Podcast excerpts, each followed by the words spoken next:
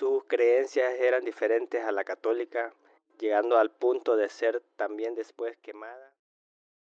La persona se iba separando desde, sus, desde su cadera hacia abajo, atravesando su pelvis, atravesando sus intestinos, su estómago.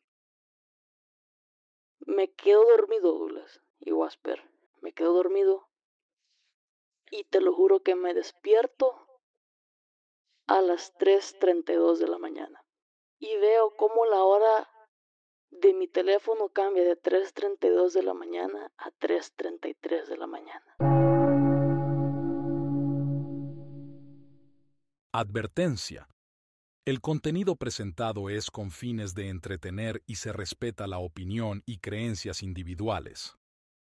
Hola familia, ¿qué tal? Sean bienvenidos a un capítulo más de nuestro podcast Frecuencia Perdida. El día de hoy traemos un tema bastante interesante, oscuro, perturbador y desastroso, ya que a lo largo de la historia el ser humano, con su imaginación, ha logrado crear artilugios realmente macabros con el objetivo de hacer daño a otras personas.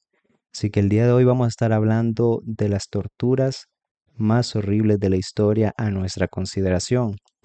Sean bienvenidos. El día de hoy me estará acompañando Wapper y Tato. ¿Qué tal? ¿Cómo están muchachos?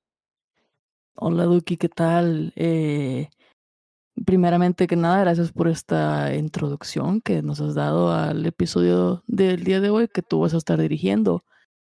Eh, como tú ya lo dijiste, es el segundo, es el segundo episodio de, de este proyecto que, que, estamos iniciando. Darle muchas muchas gracias también a nuestra audiencia que nos ha apoyado y nos les gustó el episodio pasado también y por estar aquí en un nuevo episodio.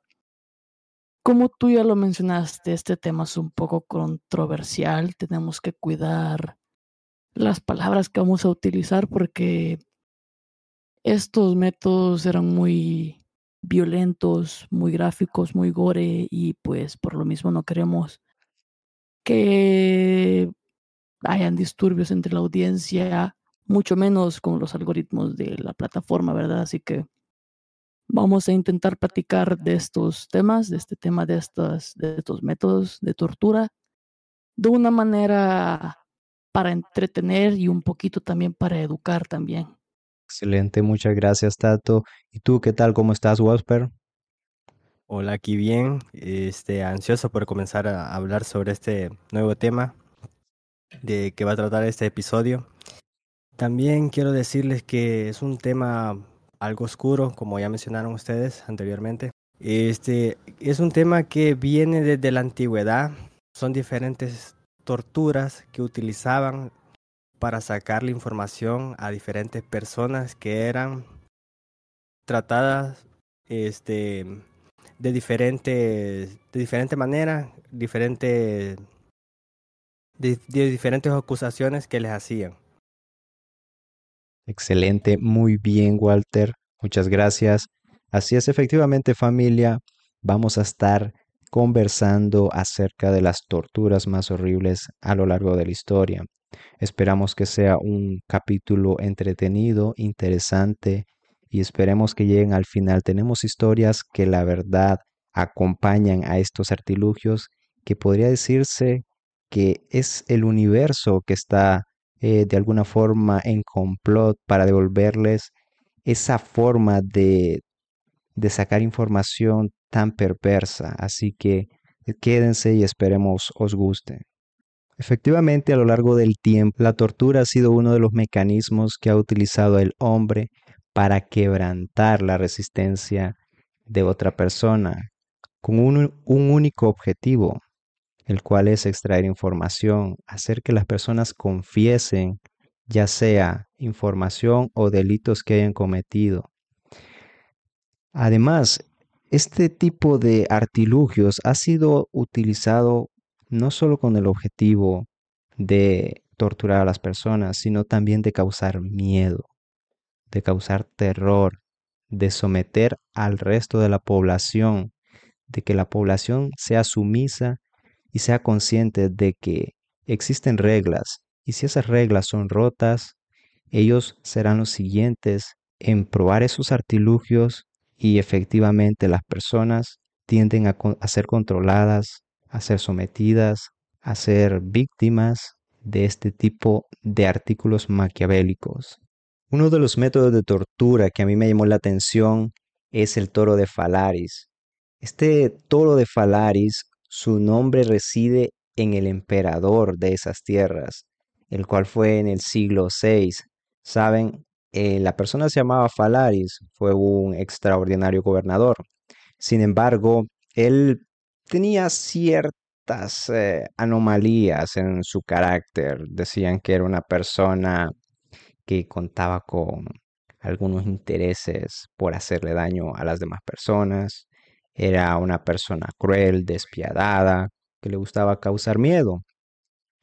Así que en ese afán de causar miedo, eh, en una ocasión contactó con un artesano de una ciudad de Atenas, el cual se llamaba Perilio. le encargó que le fabricara una nueva máquina de tortura. Es así que, es así que Perilio, un hábil artesano, escultor y una persona que... Así que el hábil escultor Perilio rápidamente encontró una solución a las necesidades que esta persona le había solicitado. Y es que se imaginó una escultura con forma bobina en la cual estaría hueca. En esta escultura, a la hora de que la persona que va a ser destinada a este, esta cruel tortura eh, fuese a ser llevada a cabo, habría un compartimiento lateral en el cual se introducía la persona y únicamente contaba con dos orificios, los cuales eran en las fosas nasales de la escultura de bronce. Seguidamente, el objetivo de esta máquina de tortura era que la persona que estuviera dentro fuese cocinada viva. Básicamente la escultura era cerrada y debajo se colocaba una hoguera.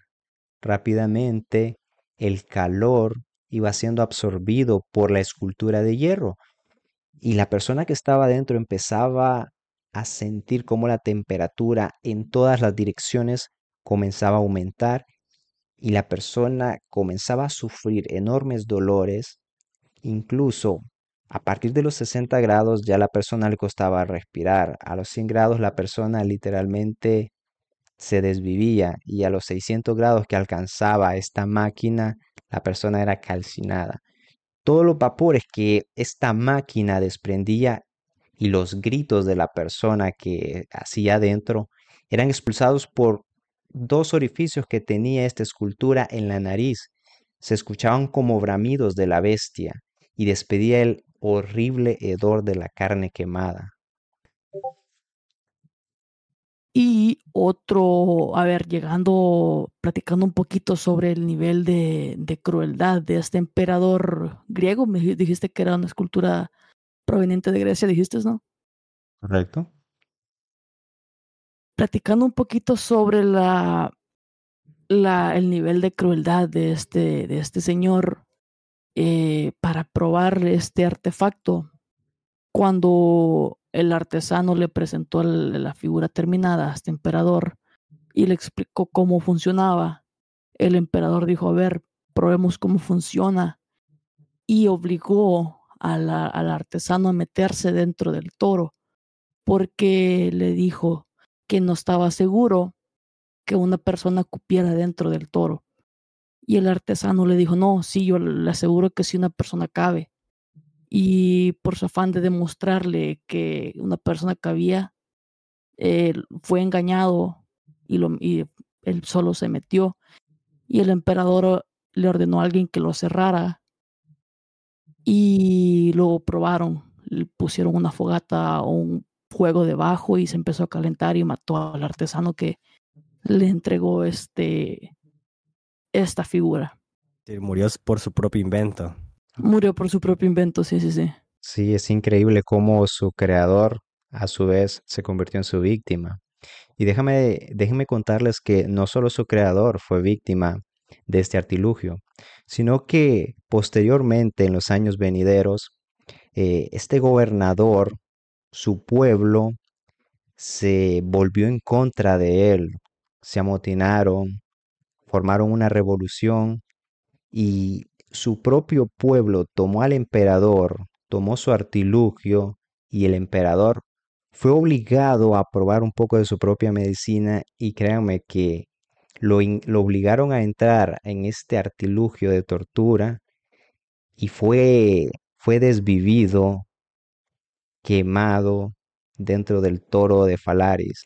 Es irónico el final de este maquiavélico emperador. ¿Qué, qué os parece la historia detrás de este artilugio? La verdad se me hace bastante irónico, la verdad, de que, pues debido a él, porque me imagino de que utilizó este artefacto bastantes veces en personas, que desvivió a varias personas usando este artefacto, ¿verdad? Eh, desgraciadamente, pues también desvivió a, muchos inocentes. Él era una persona de que se, sentía ese morbo por desvivir gente, ¿me entiendes? Por, por la más mínima. Y pues está bastante irónico y no sé, espero no sonar mal, pero al final fue un poquito justo, se hizo justicia, que al final él haya acabado de esa misma manera de la cual él acabó con varias personas que quizás llegó a utilizar tanto esa máquina. Me imagino que murió bastante de personas inocentes y llegó a un punto donde las personas se unieron, ya no aguantaron más y hicieron eso, lo que contó Douglas. Que estoy, tengo un poquito entendido de que fue durante una revolución, ¿verdad? O sea, una, una batalla, una guerra que, que pues fuerzas exteriores a su pueblo lo, le hicieron esto a él. Es muy curioso cómo el universo te devuelve lo que das, podría ser una de las reflexiones que podemos aplicar en el caso de esta historia. Eh, nos resultó bastante interesante compartirles este, este instrumento y la historia que lo acompaña también es muy interesante y muy rica en diferentes aspectos. Dukin, yo te traigo un, un poquito de datos sobre un otro objeto que me hiciste que me acordara de esto porque también es un objeto hueco metálico. Y te estoy hablando de la doncella de hierro.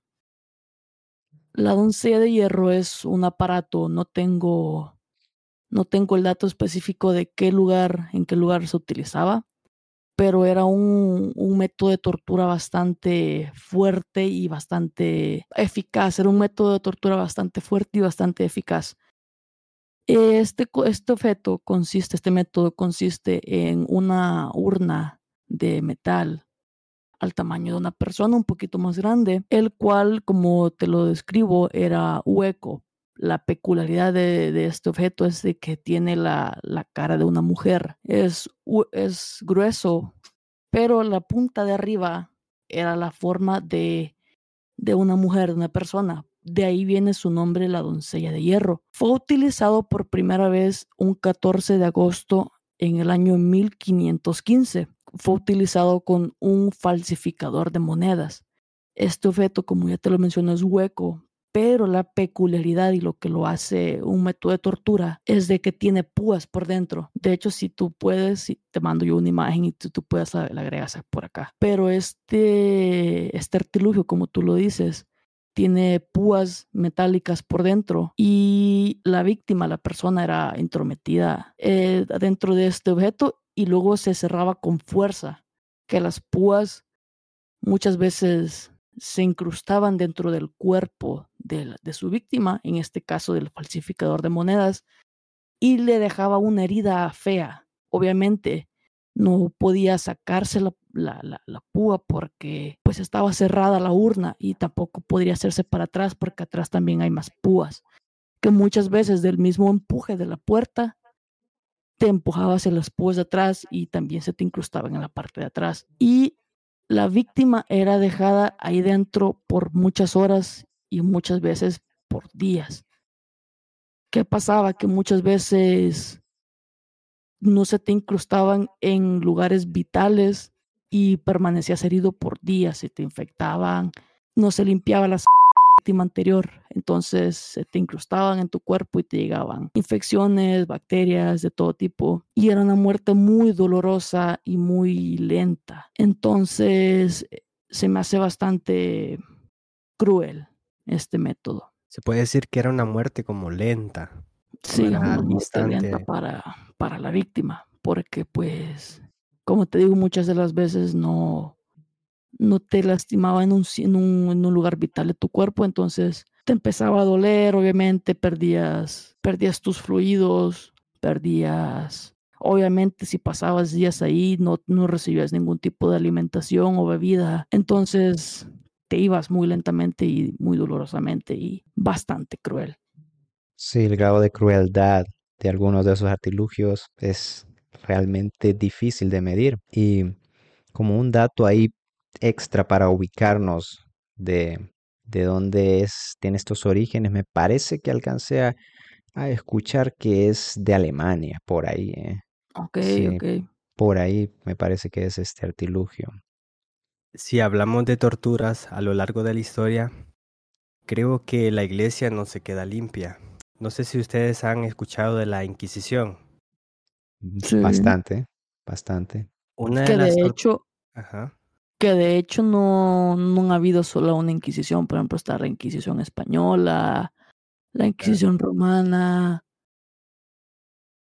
etcétera. Una de las torturas que más utilizaba es una que se llama el potro, que era un pedazo de madera con un, un torno que la persona era acostada, atada de manos y pies, y al girar el torno en dirección contraria, era, eh, era la persona era estirada hasta llegar al punto de ser desmembrada. Una de las personas más relevantes que fue que con ella utilizaron esa, esa máquina de tortura. Era una poeta protestante que sus creencias eran diferentes a la católica, llegando al punto de ser también después quemada eh, por tener diferente opinión a la Iglesia Católica. ¿Qué opinan ustedes al respecto sobre, sobre eso? Híjole, es que fíjate que conforme a la iglesia yo estoy como en un, como en un limbo, porque yo fui criado bajo la, la creencia católica. Pero hoy grande y espero no ofender a nadie, esto simplemente es mi creencia. Yo estoy peleado con Dios, por decirlo así, yo tengo mis motivos, pero con lo que yo creo con la iglesia es que para mí lo que es la religión y la iglesia es que es otro gobierno más. Eh, porque pues, como, lo, como te platico, esto no lo digo con el afán de ofender a nadie, simplemente es mi creencia. Si alguien me puede hacer cambiar de opinión, por favor, adelante, con todo respeto en la caja de los comentarios, por favor. Pero la iglesia tiene muchos actos crueles a lo largo de la historia. Eh, por ejemplo, también ha tenido papas que han sido mujeriegos, que han sido por ejemplo, está el, caso del, del, Papa, creo que se llama Rodrigo Borgia, que incluso llegó a meter prostitutas al Vaticano. Y pues este método de tortura no se me hace algo que, no se me hace algo difícil de creer de que la, de que la iglesia haya, haya puesto en práctica este método. Ok. ¿Y tú, Pero como ¿qué, qué opinas? Fíjate que realmente yo tengo un punto de vista similar al de Tato en el pensamiento, eh, en la forma de pensar acerca de la religión. Tengo mi propia opinión, al igual que Tato, al igual que tú, Walper. Eh, también fui criado por padres religiosos, eh, sobre todo en el catolicismo. Por lo tanto, yo también soy católico, pero eh, a través de la lectura, a través de eh, investigar, te das cuenta de que todos hemos tenido un pasado oscuro, todas, todos los países, todos los gobiernos, todas las personas y la religión también ha tenido un pasado oscuro. Tú ya has mencionado un poco de lo que eh, la religión o la institución, no sé cómo gusten llamarle, eh, ha ocasionado o ha realizado. Así que no me parece para nada descabellado eh, esta, esta forma de torturar a las personas o esta forma de extraer información.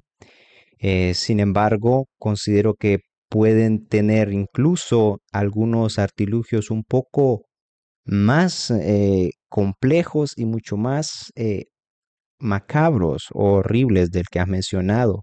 Así que esperamos un poco profundizar en ellos y la verdad que es parte de la historia y es bueno que sepamos qué es lo que ha sido de nuestro pasado para tratar de corregir un poco nuestro futuro. Exacto, hermano. Y yo quiero hacer la aclaración. Esto que tú y yo estamos platicando en este momento no quiere decir de que ahorita la iglesia actual sea de esta manera. Claro que no. La iglesia actual puede ser diferente. Faltaría informarnos eh, sobre, los, sobre las cosas que la iglesia actual hace. Pero para mi punto de vista, la iglesia es otro gobierno más, diferente, de diferente manera, pero es otro gobierno más. Eh, por ejemplo, la iglesia católica, hay seres, personas de un alto rango que te puede decir si esto entra en categoría de la, de la iglesia católica y así, ¿me entendés? Tienes que creer en esto, esto y esto. Por, por ejemplo, la iglesia católica, si yo voy y hablo con un sacerdote y le, y le digo yo, sacerdote, yo no creo que la Virgen haya existido, no creo que Jesús haya existido, por ejemplo, ¿verdad? Le digo, por, por decirte así, le digo, yo creo que Buda existió, ¿me entiendes? Y cosas así. Y el sacerdote va, a lo mejor va a intentar hacerme cambiar de opinión, ¿me entiendes?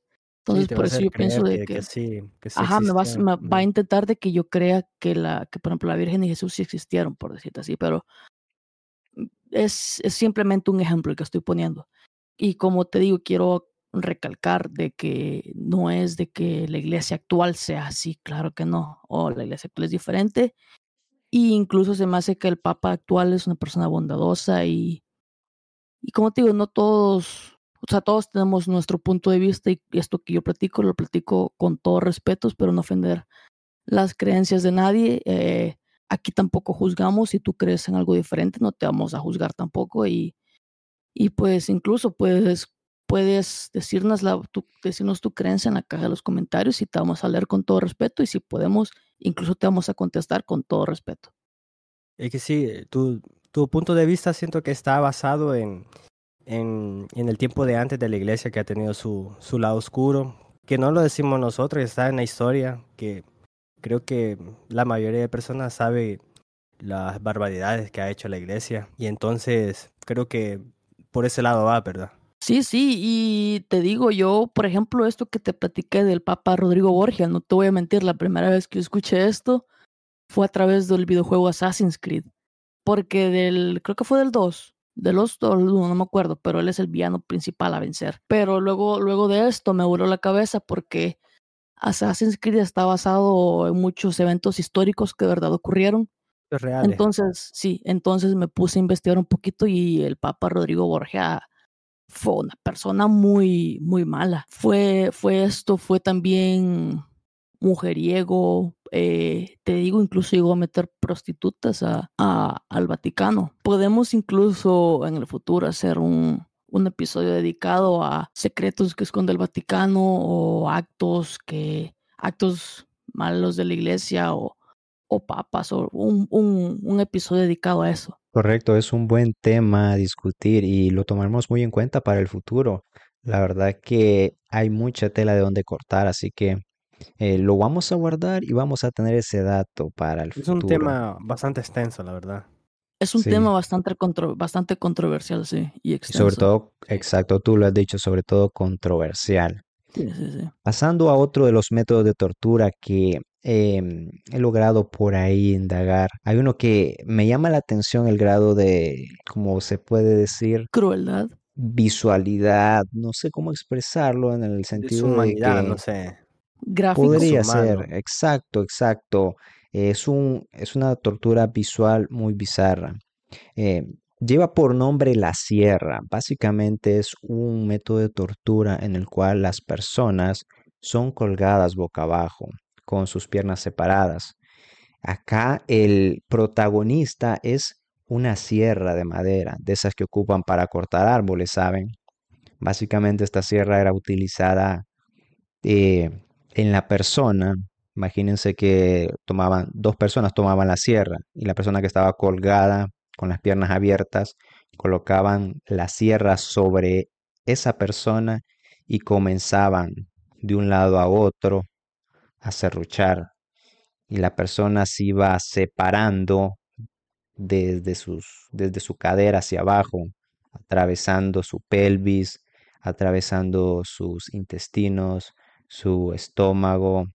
Y es bien curioso porque, oye, horrible a la vez, hay que recalcarlo, o sea, es horrible. La persona no perdía el conocimiento porque al estar boca abajo, las aún circulaba por el cerebro, por lo tanto la persona seguía consciente y podía ver, y aparte de ver, las de la persona se desplazaba hacia su cabeza y era una de las formas horribles de torturar a las personas. Imagínense que el objetivo de una tortura es extraer información, extraer una confesión, pero si la persona es separada de esa forma, a pesar de que la persona confiese, hable, esa persona difícilmente va a poder caminar, va a poder sobrevivir efectivamente.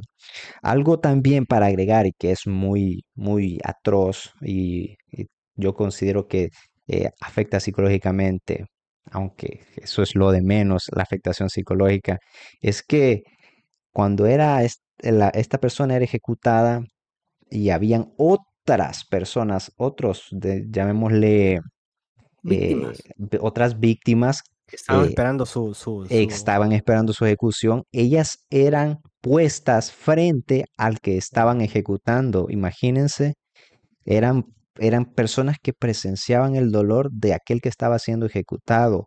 Muchas veces eh, estas personas que eran las próximas víctimas terminaban confesando dando la información, se convertían en colaboradores, pero en la época de la cual estamos hablando, a pesar de que tú confieses tu desinformación, muchas veces tu destino ya estaba marcado y simplemente eras uno más del montón. ¿Qué piensan acerca de este método de tortura?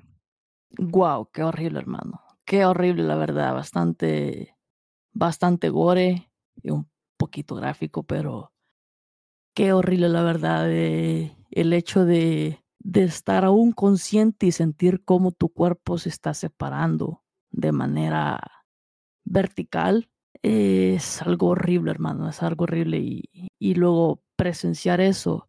Bro, lo que yo lo que yo me puedo imaginar es de que si me están intentando sacar información y me van a hacer eso de todas formas, yo en la vida en la vida voy a decir la información, ¿me entiendes? O desvívanme, discúlpenme la palabra, desvívanme, pero yo no te voy a dar información, pero si voy a, si voy a, si voy a ser desvivido de como sea, no te doy información, bro. Pero bueno, eh, estas, estas personas no lo sabían, así que no sabían yo creo que, al estar presenciando eso, no sé, yo creo que hay personas que llegan al punto de no sé, enloquecerse tal vez, porque estar viendo eso que te va, te toca después a, a vos, no sé, es algo bastante fuerte. Es terrible, hermano, es terrible. Otra vez de, el nivel de, de crueldad, de, de, de, creatividad que tiene el ser humano con, con estos métodos y han sido bastante fuertes. ¿eh? Hermanos, ¿ustedes han escuchado del método de, tortura llamado el aplasta cabezas? La verdad que no, pero con el nombre ya me estás dando ciertos indicios. Cuéntame un poco más. El aplasta cabezas es un artefacto, un dispositivo que la verdad no tiene mucha ingeniería. Es, son dos placas, ¿ok? Una colocada en tu mandíbula y otra arriba de tu cabeza, ¿ok? La de tu cabeza tiene forma como, como de un casco, como de esta gorra que estoy utilizando yo ahorita, y tiene como un tornillo en la punta, el cual lo puedes girar y se va presionando con la placa que está colocada en tu mandíbula. Como una prensa. Como una prensa, exacto. Y empieza despacio con el objetivo de que la persona hable, causando dolor, pero muchas veces, como ya lo hemos platicado, estos métodos eran utilizados en personas inocentes que no tenían ningún tipo de información. So, seguían apretando este, este dispositivo, esta prensa, hasta que el cráneo, obviamente por tanta presión, se fracturaba y se aplastaba. Tus ojos se salían de sus de tu cara y muchas veces una fractura de tu cráneo no significa de que ya vas a, a quedar desvivido. Muchas veces sí te desmayabas, pero muchas veces al salirte tus, al salirse tus ojos de tu cara, tú podías ver cómo tu cráneo se iba aplastando poco a poco. Y es un método, en, en mi opinión, bastante horrible. Sin duda alguna, la imaginación del ser humano en cuanto a estos artilugios, tú lo has dicho, es, es inmedible, es atroz, es horrible. Y este artilugio me suena que es muy, pero muy horrible y no me gustaría estar ahí definitivamente. En vez de ser como torturas, creo que más que todo es una ejecución, porque la, imagínate ir presionando tu cabeza, que es algo delicado, sensible, llegar algo al punto. vital, algo vital de vital del cuerpo. Del, cuerpo, sí. Sí. Sin embargo, aparte de ser algo vital, o sea, ser un, punto vital de nuestro cuerpo, eh, me da la sensación de que al estar eh, comprimiendo, ya en un punto en el que tú mencionas, se fractura. Sin embargo, a pesar de una fractura, no ha muerto. Entonces, la persona aún es consciente y siente el dolor. O sea, eso sigue siendo, eso, eso, le agrega unos dos puntos de atrocidad para mí. Sí, y luego imagínate que muchas veces, debido a la presión, tus ojos se salían de, de sus cuencas y se caían a la mesa y muchas veces tú podías ver tu, tu cara, tu cuerpo siendo aplastado. Es que, es que eso es lo peor, o sea, que tus ojos se salgan y aún estén funcionando, solo de imaginarlo me causa ansiedad, me causa cierto resfrío en el cuerpo, ¿sabes? Más estar consciente, pues...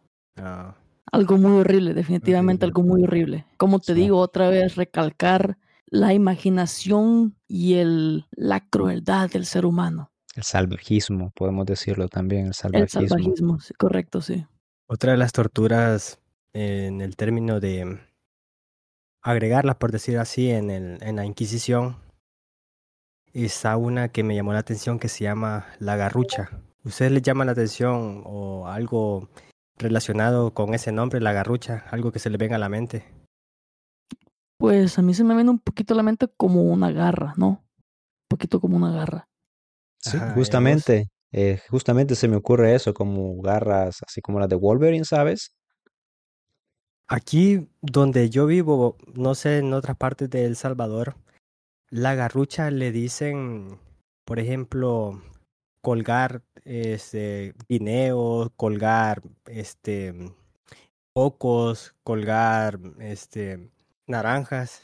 Y este método tiene algo similar, porque a la víctima la ataban de las manos y la levantaban a una cierta altura elevada y la dejaban caer, pero la cuerda tenía una longitud que la persona no llegara a tocar el piso y todos, todo el peso de su cuerpo se obviamente lo recibía la persona y dejándole este le quebraba a veces la clavícula. Y después de hacer eso a la persona le preguntaban a ver si iba a confesar. Si la persona confesaba hasta ahí terminaba. Pero si la persona no confesaba seguían nuevamente lo elevaban pero esta vez era un poco más dolorosa porque ya la persona ya está dañada verdad y cuando ya estaba en el aire le colocaban más peso como unos 45 kilos más atados a los pies y nuevamente la dejaban caer y obviamente no tocaba el piso.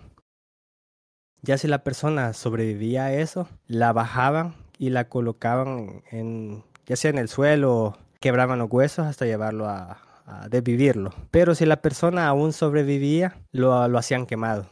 Wow. Qué cruel, ¿eh? Qué cruel. Muy fuerte, muy fuerte. Yo realmente me parece curioso que si la persona confiesa, lo soltaban y lo dejaban vivir. Bueno, yo siempre mantengo mi postura que en esta época en la que se llevaban a cabo estos métodos de extracción de información, difícilmente te dejaban vivir. Sin Sí. embargo, acá hay un, según la historia cuenta, la persona le permitía, Le permitían, eh, sí, confesar. si confesaba, le permitían continuar con vida. Me parece muy interesante ese.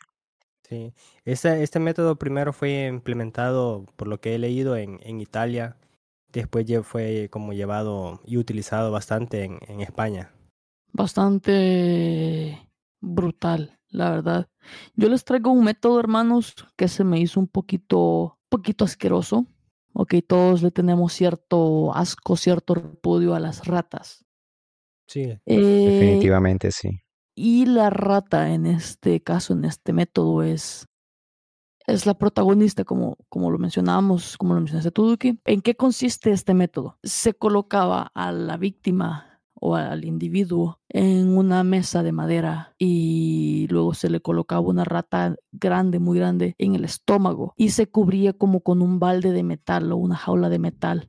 Entonces la rata desesperada, oh bueno, a este balde de metal, a esta cubeta de metal, este contenedor de metal, el cual enjaulaba dentro a la rata, se le aplicaba calor. Entonces la rata, en su desesperación, buscaba por dónde salir. Entonces la rata obviamente no puede hacer nada contra el, el metal, empezaba a escarbar por debajo.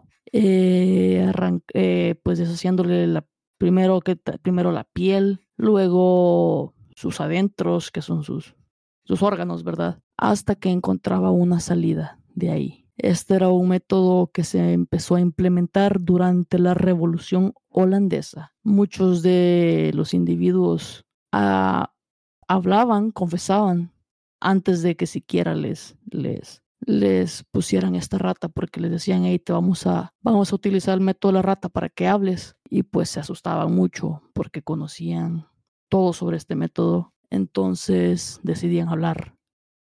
Pero en muchos de los casos, aunque hablaras, pues aún así practicaban esto en ti, aunque hablaras.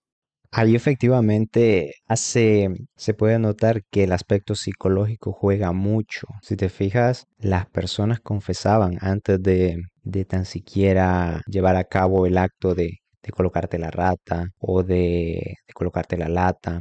Entonces, al solo saber cuál es el método que van a utilizar, nos damos cuenta de que es, es uno de los más crueles o los más horribles que hayan implementado en su momento. Y es justamente en mi opinión, lo que, lo que busca un método de tortura es infundir miedo, es infundir miedo, es infundir terror tanto en tus enemigos, así como también en aquellos que contradicen lo que tú haces o lo que tú piensas. En esa época eso es lo que se pensaba y eso es lo que las personas con poder hacían, literalmente para tener control sobre el resto de las personas, ya sea en una ciudad o ya sea, qué sé yo, un país puede ser posiblemente, ¿sabes? Sí, sí, sí. Creo que hay, en una, hay una escena de una película de Rápido y Furioso, creo, donde hacen esa escena que le ponen la ratis, le ponen el, el cubo de, de metal Sí, y sí, lo sí. están calentando con un soplete. Sí, sí, sí, Pero en la escena de esa película no es nada. No es nada comparado. No es sí, no es Gráfica. nada como era en la, en la- vida Sí, sí. real. Sí, sí. Porque en muchos casos la rata sí te rompía lo que era tu, tu piel y muchas veces sí encontraba una manera de salir. Además del estómago, he escuchado que no, no solo era en esa parte específicamente, sino que en algunas ocasiones eh, elaboraban lo que sería como un, un recipiente y se lo colocaban acá en la cabeza y a las ratas las dejaban semanas sin comer, ¿sabes? Ratas hambrientas, cerradas, tan completamente alteradas y colocarle las ratas en ese estado a una persona en la cabeza, te imaginarás lo que hacen, ¿no? Wow. Wow, eso sí, ese dato sí no lo tenía, no lo tenía, no lo sabía, pero me hace mucho sentido eso que mencionas de que primero hacían que la rata aguantara hambre por un tiempo y cuando la soltaban encima de, de una persona, pues era obvio que carne, ¿me entiendes? O sea, que hay comida. Eso fue implementado creo que primero en, en la antigüedad china, ¿verdad? Por ahí. Eh, fíjate que yo tengo el dato de que, de que lo empezaron a usar, ah, por lo menos como método de, de, de tortura para interrogación durante la Revolución Holandesa. Es lo Revolución. que yo tengo, es el dato que yo encontré. Ah, Sé que ya vamos un poco avanzados contando los diferentes métodos de extracción de información. Creo que lo vamos a llamar así de ahora en adelante. Es menos fundable, la verdad. Creo que sí, es menos fuerte, ¿sabes? Puede que eh, estemos más de acuerdo con las reglas o normas de algunas de las plataformas de streaming o plataformas donde vamos a estar compartiendo el contenido. Y hay algo que me gustaría mencionar que no lo hemos dicho, ¿saben? Y es que dentro de estos métodos de extracción de información eh, podemos encontrar clasificaciones, clasificaciones que van desde torturas físicas, torturas sexuales y, y torturas psicológicas. Es ahí donde yo quiero profundizar porque hay un método de extracción de información que me llamó la atención y contrasta mucho con todos los que hemos mencionado anteriormente. ¿Por qué? Porque aquí no vamos a ver líquido rojo. Aquí vamos a jugar más con la mente de la víctima. Y es que hay un método que es llamado la gota china. Eh, la gota china básicamente colocan a la persona acostada, boca arriba, la atan de pies y manos e inmovilizan su cabeza, tratan de que su, su cabeza esté fija en un punto. ¿Por qué? Porque sobre esa persona van a colocar una cubeta de agua a una altura determinada, ¿saben? La cubeta va a estar llena de agua fría, va a tener un hueco y ese hueco va a estar goteando cada cierto tiempo. Imagínense, no suena tan despiadado, o sea, Simplemente es una gota de agua que va a estar cayéndote en el rostro, puede ser en tu frente, pero va a estar cayendo una gota de agua fría en tu rostro de forma constante durante un largo tiempo. Entonces, la persona al principio no va a sentir nada, o sea, dice, o sea, esto es la tortura, es simplemente una gota de agua fría, pero conforme avanza el tiempo, esa gota de agua fría empieza a quemarte la piel justamente donde está cayendo, está cayendo en tu frente, eh, la piel de tu frente se empieza a quemar, que es una tortura que juega con el aspecto psicológico. Es uno de los métodos de extracción de información con mayor grado de eficiencia. La mayoría de personas que se someten a esa tortura confiesan, confiesan. Llega un punto en el que no soportan esa gota de agua. No te puedes distraer. No puedes dormir, todo el tiempo estás recibiendo esa gota de agua. Según la historia, es uno de los métodos de extracción de información más fiables que se han utilizado. Aquí en Centroamérica, no recuerdo si es en Costa Rica o en Panamá, hay una cárcel donde es un cuartito que queda, bueno, cabe cabal una persona parada, no te puedes mover nada y desde arriba le cae una gota de agua en la cabeza. Ahí muestran en el piso justamente donde cae esa piedra, esa gotita de agua, eh, hay un hueco. Significa que al pasar el tiempo llegaba hasta romper. Sí, justamente hay un refrán que, que dice, eh, la gota de agua no parte la roca por su fuerza, sino por su constancia. Entonces, ajá, tiene un poco de relación con la tortura esta que les estoy mencionando. La gota de agua no quebranta la resistencia de la víctima por su fuerza de golpe, sino por su constancia. La persona al final de, cierto tiempo cede, no puede ante la presión psicológica que ejerce eh, esto de extracción de información que la persona suelta la sopa. Eh, se me vinieron a la mente dos, dos datos sobre, sobre esta sobre este método. Eh, ya había escuchado yo sobre esto, de hecho cuando investigué si fue uno de los métodos que me encontré, pero no toma, no toma muchos años para que el caudal de un río le dé forma a la roca. Esto se le llama erosión. Eh, si tú te pones a buscar ejemplos, por ejemplo, videos en YouTube o algo así, te pueden poner, por ejemplo, el ejemplo te pueden poner el ejemplo de 5 años de erosión, de 2 años de erosión, 25 años de erosión, etcétera, etcétera. La, el agua en movimiento constante es, es capaz de eroer la, la piedra. No sé si, si, si, así se conjuga ese verbo eroer, pero es capaz de moldear la piedra, ¿ok? Ahora imagínate lo que eso le puede causar a la piel del humano a cierta, cierta presión y a, cierta, cierto tiempo. También uno de los factores que influyen mucho es de que el agua que se utilizaba era agua helada. Yo lo comparo mucho con agarrar nieve con la mano pura. Eso te quema, brother. O mete tu mano en un balde de agua helada por un minuto y dime si tu mano no va a salir casi quemada de ahí. Ahora imagínate sentarte dos meses bajo ese, ese goteo constante. Yo incluso leí, Duki, que este goteo incluso le causó fracturas a personas en el cráneo, que es un método más que todo de extracción de información psicológico, como tú lo mencionabas, porque esto te trae un efecto que las víctimas sentían como que si la cabeza estaba a punto de explotarte. Te causaba un dolor de cabeza enorme. A la gente incluso se le caía el pelo y en, en casos más extremos se le fracturaba el cráneo. Entonces ahí dejando sus datos ahí como para educar tantito a la gente para que aprenda sobre esto. Sí, es información adicional que de alguna forma nos da a entender el grado de afectación que puede llegar a ocasionar este, este método. Eh, a simple vista parece un método muy sencillo y no es tan gráfico, no es tan, no, no, se, no se siente como los otros métodos que son muy visuales. Este es un método que afecta más el aspecto psicológico de la persona, que es uno de los puntos débiles de, un ser humano. Cuando se juega con la mente de una persona, eh, puede llegar a ser muy fácil manipularla. Sí, sí, sí. Así es y pues bastante curioso, la verdad. Y hablando sobre métodos de tortura con agua, hay uno también que se llama, se llama así, igual, tortura de agua, que, que colocaban a una persona acostada y le dejaban caer en la boca 8 litros de agua.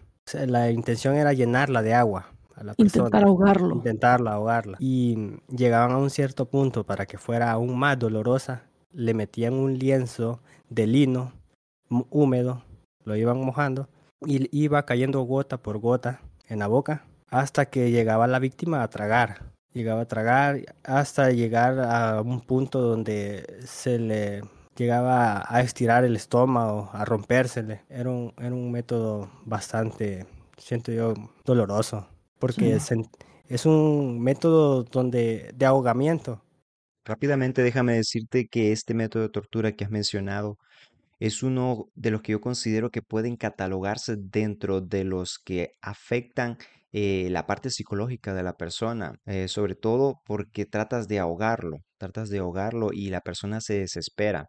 Sin embargo, has, mencionado un punto que me llama la atención y es que también busca hacer daño físico, dado que los líquidos que ingiere esta persona llega a un punto en el que su estómago llega a expandirse y posiblemente a desgarrarse, dado que es demasiado, demasiada agua la que ingiere. Así que eh, tenemos ese método de tortura en el que se puede considerar que lleva a cabo este, este doble daño, tanto psicológico, eh, desde el punto de vista en el que la persona siente desesperación porque se ahoga, y por otro lado, también el daño físico, que es dañar sus órganos internos.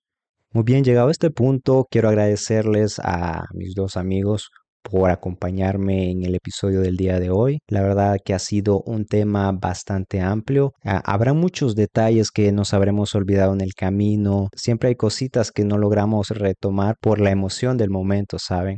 Así que eh, quiero agradecerles a ambos y me gustaría escuchar si tienen algo más que agregar en este episodio que podría interesarles, podría despertar esa curiosidad en nuestros oyentes. Y bueno, Douglas eh, y Wasper, primero que nada agradecerles, agradecerte a ti, Duki, por tu dirección de este episodio, magnífica la verdad. Eh, Wasper, un gustazo como siempre colaborar contigo. Ah, igual, igualmente. Y, y Duki, me gustaría despedirme con una historia, algo que me pasó a mí hace poco. Uh, me encanta, me encanta. Cuéntame un poco más. Siempre me gusta escuchar un poco tus historias. Tienes toda la oportunidad, cabrón. Bueno, pues entonces me gustaría comenzar comentándole a la audiencia de que yo soy una persona a la cual le han ocurrido muchos fenómenos paranormales. Me han ocurrido cositas y muchas de las cositas que me han ocurrido van de la mano con la ya muy conocida parálisis del sueño, que es lo que se te sube el muerto. Esta historia me pasó alrededor de hace dos semanas, dos, tres semanas más o menos.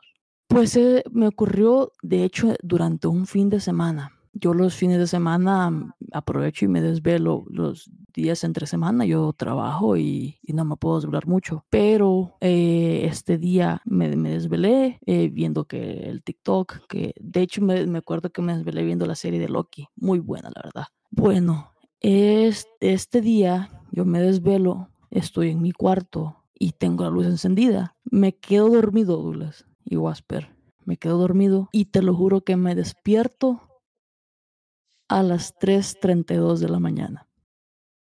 Yo veo mi teléfono y me doy cuenta que la luz de mi cuarto está encendida. Me levanto yo a apagar la luz, me vuelvo a acostar y yo siempre, para dormirme, siempre dejo un video. So me dispongo a, tomar mi teléfono para, para poner algún video en YouTube o algo, una película, lo que sea, para ruido de fondo, no nada más que por eso.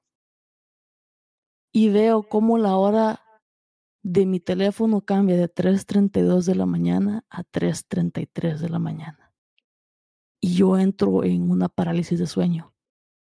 Con mi teléfono en la mano y todo, recuerdo que solo lo solté, cayó en mi pecho ya no me podía mover. Y escuché como el perro de mi vecina empezó a ladrar. Empecé a sentir este, este peso en mi cuerpo, no me podía mover. Esta sensación de que alguien había conmigo, que estaba en peligro. Y recuerdo haber visto un par de figuras, un par de sombras paradas al pie de mi cama. Y es lo último que recuerdo. Lo siguiente que recuerdo es haber despertado el siguiente día. No sé si casualidad lo de la hora, casualidad lo del perro de mi vecino que empezó a ladrar, pero yo soy el tipo de personas de que cree que nada es casualidad, que muchos de estos fenómenos no son casualidad. Entonces una historia cortita que me ocurrió hace un par de semanas y es esa.